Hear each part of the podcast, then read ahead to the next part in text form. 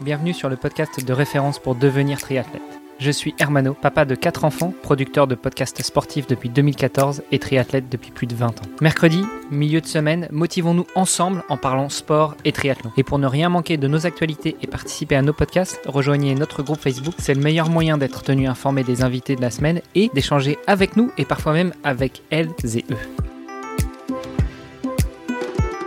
Salut les sportifs, c'est Armano et vous êtes dans le deuxième épisode du podcast Devenir triathlète pour cette semaine.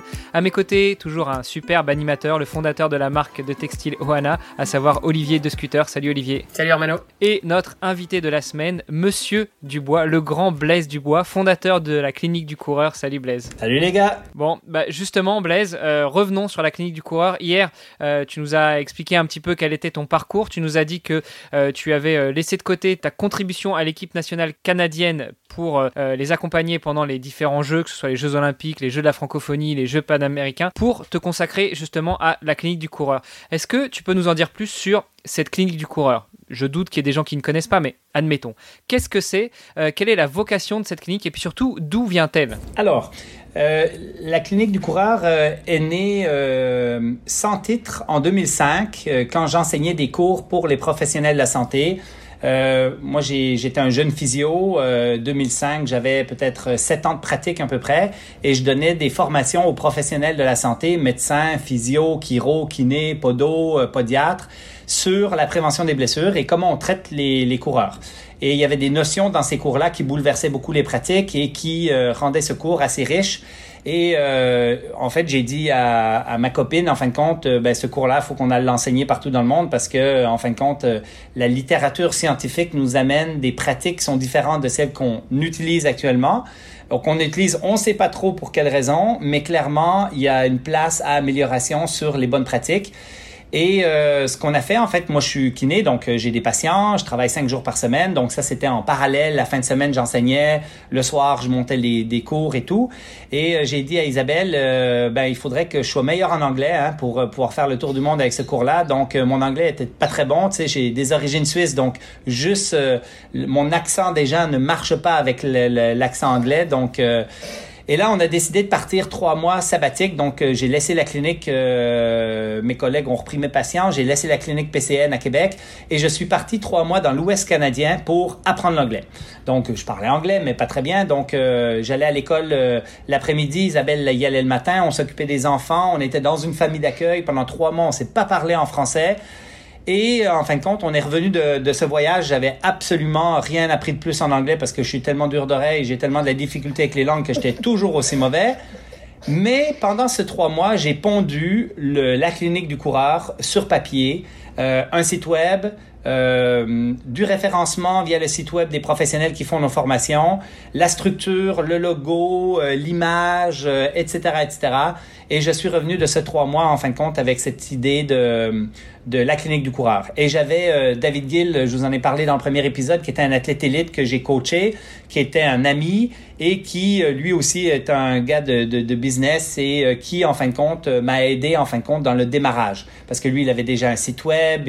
donc, on, avait, on a fait faire un logo, on a fait faire un site web et on a commencé à avoir une portée avec le web qui était plus grand que la province de Québec. Et là, on a commencé à enseigner partout au Canada. On est allé aux États-Unis, on est allé en Suisse, en France, et là, ça a décollé, ça a parti, et euh, ben, la clinique du coureur a grossi tranquillement. Alors au début, il y avait moi, Ma blonde qui était enseignante a arrêté l'enseignement pour venir avec nous, dans, avec moi dans la clinique du coureur. Donc on travaillait à deux parce qu'il fallait planifier les voyages et tout. Hein, donc c'était quand même compliqué. Ta compagne, c'est euh, justement Isabelle, celle dont Isabelle, exactement. Ma, ma blonde, excusez, au Québec on dit ma blonde. Euh, elle est brune, hein, mais c'est ma blonde. et puis toi, t'es son chum, c'est ça? Exactement. Et moi, je suis son chum. Et euh, en fin de compte, ben à deux, on développe ça tranquillement. Et là, on a besoin d'aide parce que là, il y a de la demande, on a besoin de de, de, de support au niveau du web et tout. Donc on engage l'Emmanuel et après ça, ben, ça défile.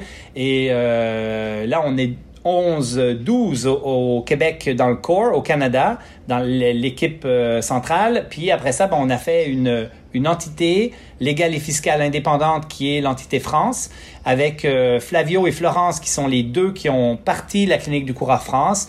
Et euh, bon, on s'est accopiné à des enseignants, à des professionnels qui avaient ce désir comme nous d'enseigner les meilleures pratiques. Et là, ben, ça a fait des petits. Et là, on est 63, on est dans plein de pays et, euh, et voilà. Donc ça, c'est l'histoire grossièrement de la clinique du coureur qui est partie tout petit et euh, finalement avec ce désir de d'enseigner les meilleures pratiques aux professionnels, en fin de compte, est devenu quelque chose de considérablement gros parce que maintenant, ben, on a une équipe de recherche, on a euh, tous les enseignants ensemble, on a plus de 300 publications scientifiques ensemble, on fait une veille systématique de la littérature qui est menée par Jean-François Esculier. Euh, et, euh, et, on a une entité en France. Là, je pars dans jeudi, donc dans deux jours, euh, euh, en Italie. Donc, ça sera décalé par rapport à l'émission, mais euh, je, je, vais je vais partir en fin de compte la, la compagnie italienne et on fait la même chose en Italie, au Japon, aux États-Unis, etc. Voilà. Génial. Wow. Et le constat, ton constat de base, en fait, c'est de te dire, il y a un décalage entre les données, les études scientifiques et euh, la conception euh, commune de, de, de monsieur, monsieur et Madame Tout le Monde. Donc toutes ces légendes urbaines que euh, qu'on retrouve dans le sport et, finalement je pense que c'est c'est quelque chose qu'on retrouve dans beaucoup de domaines, hein, que ce soit que ce soit dans la nutrition par exemple, que ce soit dans la dans la pratique du sport, enfin dans dans, dans énormément de domaines finalement c'est quelque chose qu'on qu'on voit où la science en fait est, est loin d'être euh, ce, ce qu'on a l'habitude d'entendre euh, au coin de la rue. Quoi. Exactement. Alors, il y a deux choses. Il y a le gap, l'espace qui existe entre la littérature scientifique et la pratique médicale. Donc là, il y a déjà quelque chose qu'il faut combler. Les professionnels de la santé font des choses qui sont complètement aberrantes. Euh, parfois, pas toujours, bien évidemment, mais des choses qui ne sont pas evidence-based, qui sont pas basées sur les données probantes. Euh, donc, il faut qu'on essaye de raccourcir ce gap. Alors, dernièrement, les médias sociaux comme Twitter, par exemple, pour les professionnels de la santé, a, a grandement réduit ce gap.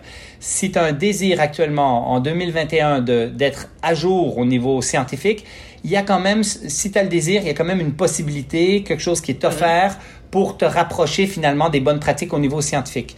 Et des, groupes d'experts comme la clinique du coureur sur la course à pied, il en existe pour la douleur chronique, il en existe pour euh, toutes sortes de choses. Et euh, quand tu sais si ces groupes-là sont des groupes de confiance, en fin de compte, ben, tu peux vraiment améliorer ta pratique par rapport à ce qu'on faisait il y a 10-15 ans. Mais après ça, il y a un autre gap entre les professionnels ont des connaissances, on a des meilleures pratiques, mais dans la population, qu'est-ce qui se fait? Et le problème avec ça, c'est que dans la population, il se fait beaucoup de choses qui sont très teintées par le marketing des marques, par euh, les influences commerciales, et c'est ça un peu qui est problématique actuellement dans notre monde euh, au niveau des bonnes pratiques. Et c'est un peu à ça que la clinique du coureur se, se heurte et, euh, je vais pas dire combat, mais se, se, se, bat quotidiennement, en fin de compte, pour... Euh, dénoncer en fin de compte des, des, pratiques qui sont pas adéquates, qui sont euh, non basées sur les données probantes et qui ont un aspect beaucoup plus euh, un désir beaucoup plus de vendre un produit plutôt que d'améliorer vraiment le sort des individus qui sont blessés. je pense que ça, on pourra en reparler justement dans les épisodes de, de demain et suivants, mais euh, sur la partie gap entre les données scientifiques, les publications scientifiques et puis la mise en pratique par les professionnels de santé, est-ce que tu crois que ça peut s'expliquer aussi par cette formation qui est parfois très longue? Je pour les, médecins, euh, on est à, à, 10, 12, voire plus euh, d'années d'études et, et, un manque peut-être de mise à jour dans les années qui suivent. Par pareil pour les, professionnels de la préparation physique. Par exemple, un entraîneur euh, va faire son diplôme, va faire euh, sa formation, et puis euh, bah, il va finalement retranscrire ce qu'il a appris pendant euh, ces années d'études. Mais est-ce qu'il va avoir la capacité de se mettre à jour avec les dernières techniques, avec les dernières publications scientifiques, ça c'est autre chose, non? Oui, et c'est ça qui est complexe un peu. Tu sais, nous, on a toute une équipe de recherche, on, on, on trie dans la littérature. Euh, plus à peu près 2500 titres à tous les mois. À tous les mois, il faut qu'on trie 2500 titres relatifs à la course à pied pour regarder ce qui est pertinent pour les professionnels de la santé. Donc, il y a un travail de fond important.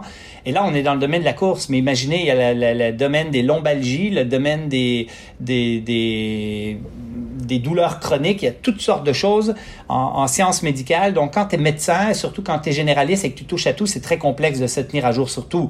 Tu es obligé de faire référence à des sociétés savantes ou des groupes d'experts pour que eux te nourrissent de, de, choses synthétiques et de choses euh, simplifiées.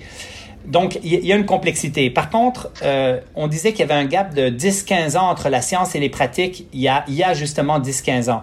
Mais la réalité actuellement, c'est plus la même. Celui qui a le désir d'être à jour, il arrive vraiment avec euh, avec les nouveaux médias, avec euh, les, les, groupes d'experts à travers le monde, de vraiment se tenir à jour sur plein de pratiques.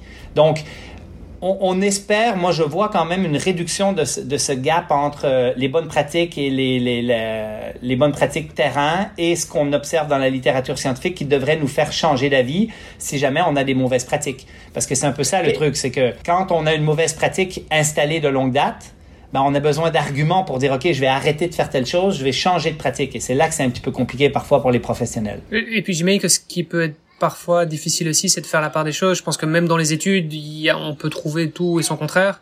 Euh, il y a des études qui sont plus indépendantes que d'autres aussi. Euh, donc, euh, donc même si on veut se renseigner, j'imagine que c'est peut-être pas toujours facile non plus. Euh, c'est un, t'amènes un très très bon point. Les professionnels de la santé sont euh, souvent des mauvais juges par rapport à la littérature scientifique s'ils lisent la littérature scientifique directement. C'est-à-dire qu'on n'a pas les connaissances comme professionnels de la santé pour juger euh, souvent des aspects statistiques ou des biais méthodologiques qui peuvent avoir, qui peut y avoir dans une étude. Et c'est un peu à ça que sert la clinique du coureur sur ce domaine de la course à pied, parce que tu le dis, euh, des articles, il y en a qui disent oui, il y en a qui disent non. Mais la tendance de l'évidence n'est jamais tout noir ni tout blanc. Elle est toujours dans les nuances de gris et on est toujours dans une tendance et les professionnels on vit très bien avec cette incertitude. Hein. Les gens aiment bien le oui ou le non, mais nous on vit très très bien avec cette incertitude qui est existante dans le monde médical. Et on sait qu'il y a une tendance vers, ben, il faudrait faire telle chose plutôt que telle chose. Et oui, les tendances de l'évidence et les évidences scientifiques vont moduler notre pratique. Moi, il y a des choses que je fais aujourd'hui que je ne faisais pas avant et j'ai des, il y a beaucoup de choses que j'ai complètement délaissées parce que la littérature scientifique m'a fait changer d'idée. Une pratique évolutive, une pratique qui s'améliore dans le temps, se doit d'être suffisamment agile pour pouvoir changer quand la littérature scientifique nous dit là les tendances ne sont plus à telle chose mais à autre chose. Et ça veut pas dire que ça changera pas dans le futur. Oui, donc comme quoi ça sert à rien d'être dogmatique finalement sur euh, une, méthode de pensée ou enfin voilà, y a, on voit des gens parfois qui sont euh, limite fanatiques euh, euh, qui disent voilà, c'est comme ça qu'il faut c'est comme ça qu'il faut faire et pas autrement. Et et en fait il faut il faut rester ouvert d'esprit mais c'est pas toujours évident. Et je pense qu'il y a il y a aussi le le sujet du tu, tu le mentionnais tout à l'heure des des lobbies des lobbies industriels donc euh, que ce soit dans euh, les, ça peut être dans les équipements de sport, enfin ça peut être dans le domaine de, de l'agroalimentaire, ça peut être dans le domaine de, de, de, la pharmaceutique, ça peut être dans, enfin voilà, je pense que dans tous les domaines, il y a toujours un, un lobby industriel qui est quand même assez important et donc on va retrouver des études par exemple bah, qui sont financées par certaines de ces entreprises qui ont un intérêt et donc euh, pareil, je pense que c'est c'est pas toujours facile non plus de, faire la part des choses. Effectivement, alors là tu viens de nommer plein de choses et là, on peut en parler pendant des heures et des heures. On pourrait parler du Gatorade sur les conseils d'hydratation. On pourrait parler des compagnies de chaussures, euh, des équipementiers qui nous recommandent de l'amorti euh, pour euh, prévenir les blessures. Euh, toutes des choses qui, d'un point de vue scientifique, qui sont complètement aberrantes, mais font du sens d'un point de vue logique simpliste, on va dire, et qui sont promues de façon importante parce que ce qu'on vend, c'est un, quelque chose de, de, différenciateur de notre compétition. De, disruptif, c'est très à la mode comme terme. En ce et, et, on veut se différencier. Alors qu'est-ce qu'on fait? Ben on bonifie les technologies, on, on, vend, on valorise nos produits avec de la nouveauté, avec différentes choses.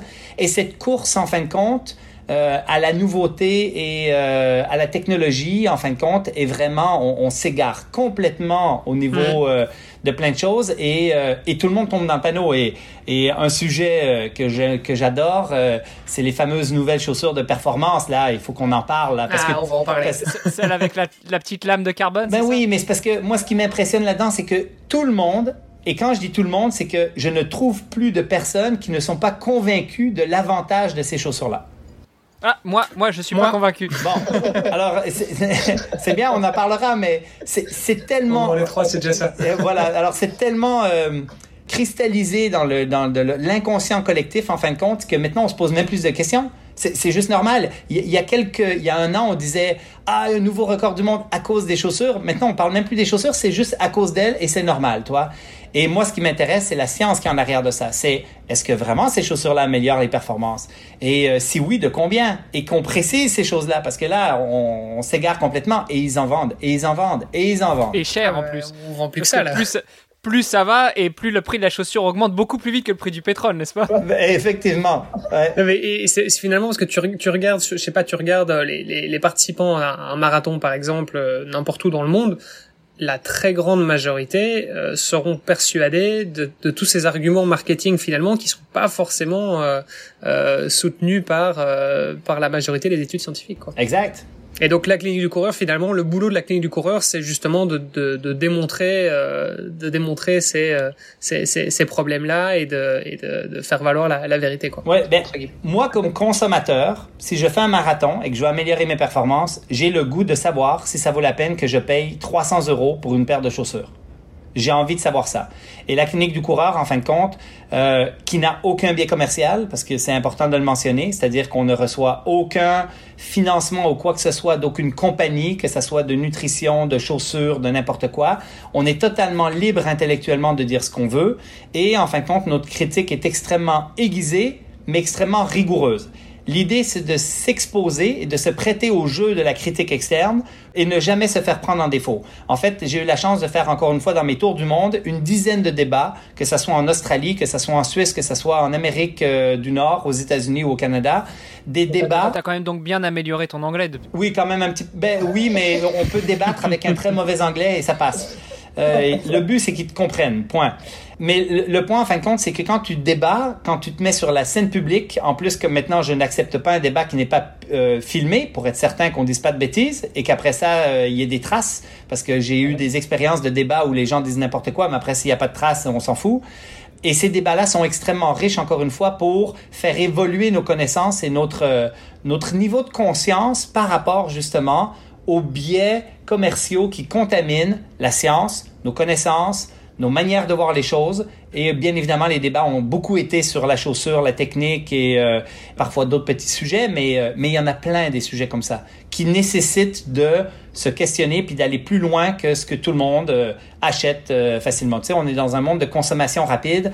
Euh, Internet me dit quelque chose, Facebook me dit quelque chose et j'absorbe et j'absorbe et j'ai des croyances et qui se forment à travers tout ça. Il faudra quand même que tu nous donnes des références, on les mettra dans les, les notes de l'épisode, sur vos homologues, mais dans d'autres choses que la course à pied. Donc on l'a compris, pour les pieds, c'est la clinique du coureur, mais j'aimerais bien avoir la même chose pour l'alimentation, pour l'automobile et tout ça. Hein. Je pense que tu as des homologues quand même qui font ça, non?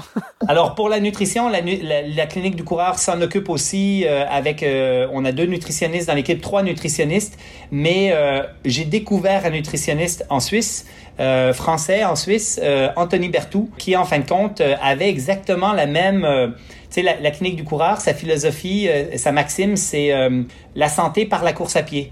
Et Anthony, c'était la santé par la nutrition. Et là, j'ai dit, il y a un fit, il y a quelque chose. Et j'ai parlé un peu avec Anthony euh, et clairement, euh, on a la même vision. Euh, c'est vraiment donc mon homologue sur la nutrition. Clairement, c'est Anthony Bertou. Anthony maintenant donne des cours avec la clinique du coureur en fin de compte. Oui, que j'ai pu suivre d'ailleurs il y a deux ans. J'ai ah oui, un, une formation justement de la clinique du coureur en micronutrition des sports d'endurance avec Anthony justement qui était de passage à Bruxelles. Euh, j'avais fait le, j'avais fait l'aller-retour depuis Paris à ce moment-là parce que je, je, je, vivais à Paris et, euh, et effectivement j'ai trouvé ça j'ai trouvé ça passionnant. Alors je me suis retrouvé dans une salle avec euh, je pense qu'on était 27, il devait y avoir 26 kinés et puis moi qui suis euh, qui était euh, consultant en management donc vraiment rien à voir. donc donc c'était parfois un petit peu technique mais mais j'ai pris énormément de notes, j'ai, j'ai vraiment adoré et, et pour moi c'était c'était passionnant et Anthony aussi est quelqu'un d'extrêmement intéressant. Ouais. Alors, je te rassure, hein, moi, le premier cours que j'ai fait avec Anthony, j'ai, compris juste la moitié aussi. Donc, euh, Anthony est à un autre niveau. Donc, c'est, correct, c'est correct. euh, je propose qu'on continue demain dans un autre épisode. On va revenir encore sur ce que fait la clinique du coureur. On va revenir encore sur euh, notamment les outils que vous mettez à disposition pour le grand public, parce qu'on l'a compris, la clinique du coureur, euh, bah, vous proposez des cours, des formations. Euh, mais j'aimerais bien qu'on revienne un petit peu plus en détail sur ce que vous proposez pour le grand public, sur votre business model, si tu veux en parler, Blaise. Ah, si on peut parler des chaussures à un moment ou l'autre. Oui, bah évidemment. Il reste deux Je pense épisodes. que ça n'intéressera plus d'un. Mais je pense que ça intéresse plus personne, les chaussures, guys. On verra ça demain. Allez, à demain. Ciao, ciao. Merci d'avoir écouté cet épisode jusqu'à la fin. Si vous l'avez apprécié, je vous rappelle que vous pouvez venir sur le groupe Facebook pour nous laisser un commentaire et interagir avec nous et nos invités. Et n'oubliez pas de nous aider à progresser dans les classements et dans notre exercice de podcast en laissant un commentaire sur Apple Podcast. À demain pour en savoir encore plus sur notre invité de la semaine.